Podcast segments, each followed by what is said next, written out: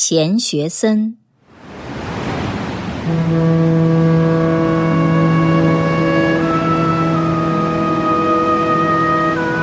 一九五五年十月一日清晨，广阔无垠的太平洋上，一艘巨轮正劈波斩浪驶往香港。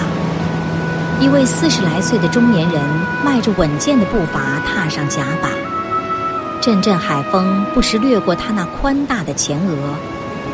眺望着水天一色的远方，他屈指一算，已经在海上航行十五天了。想到前方就是自己魂牵梦绕的祖国，他多么希望脚下不是轮船的甲板，而是火箭的舱壁呀！他就是世界著名的科学家钱学森。钱学森一九三四年毕业于上海交通大学，随后赴美留学，师从美国著名空气动力学教授冯卡门，成为冯卡门教授最得意的学生和最得力的助手。当时，钱学森享受着优厚的待遇，有富裕的生活和优越的工作条件，可是他一刻也没有忘记自己的祖国。他说：“我是中国人。”我现在所做的一切都是在做准备，为的是回到祖国后能为人民多做点事。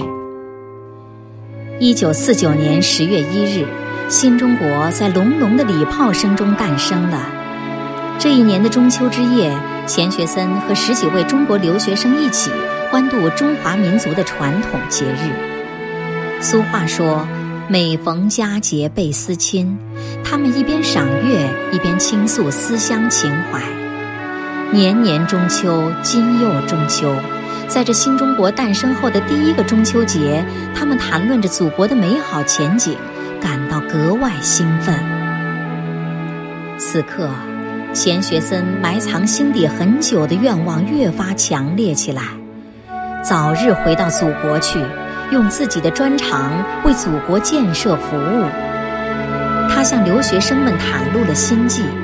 留学生中有人劝道：“祖国刚解放，要钱没钱，要设备没设备，现在回去搞科学研究，只怕有困难。”钱学森诚恳地说：“我们日夜盼望着的，就是祖国能够从黑暗走向光明，这一天终于来到了。”祖国现在是很穷，但需要我们大家祖国的儿女们共同去创造。我们是应当回去的。听说钱学森准备回国，美国海军的一位高级将领说：“钱学森无论到哪里都抵得上五个师，绝不能让他离开美国。”然而。钱学森回国的决心一刻也没有动摇过。经过五年的漫长岁月，在周恩来总理的关怀下，一九五五年九月十七日，钱学森终于踏上了归国的航程。钱学森回国后，为我国运载火箭、导弹的研制和发射做出了卓越的贡献，被誉为“中国导弹之父”。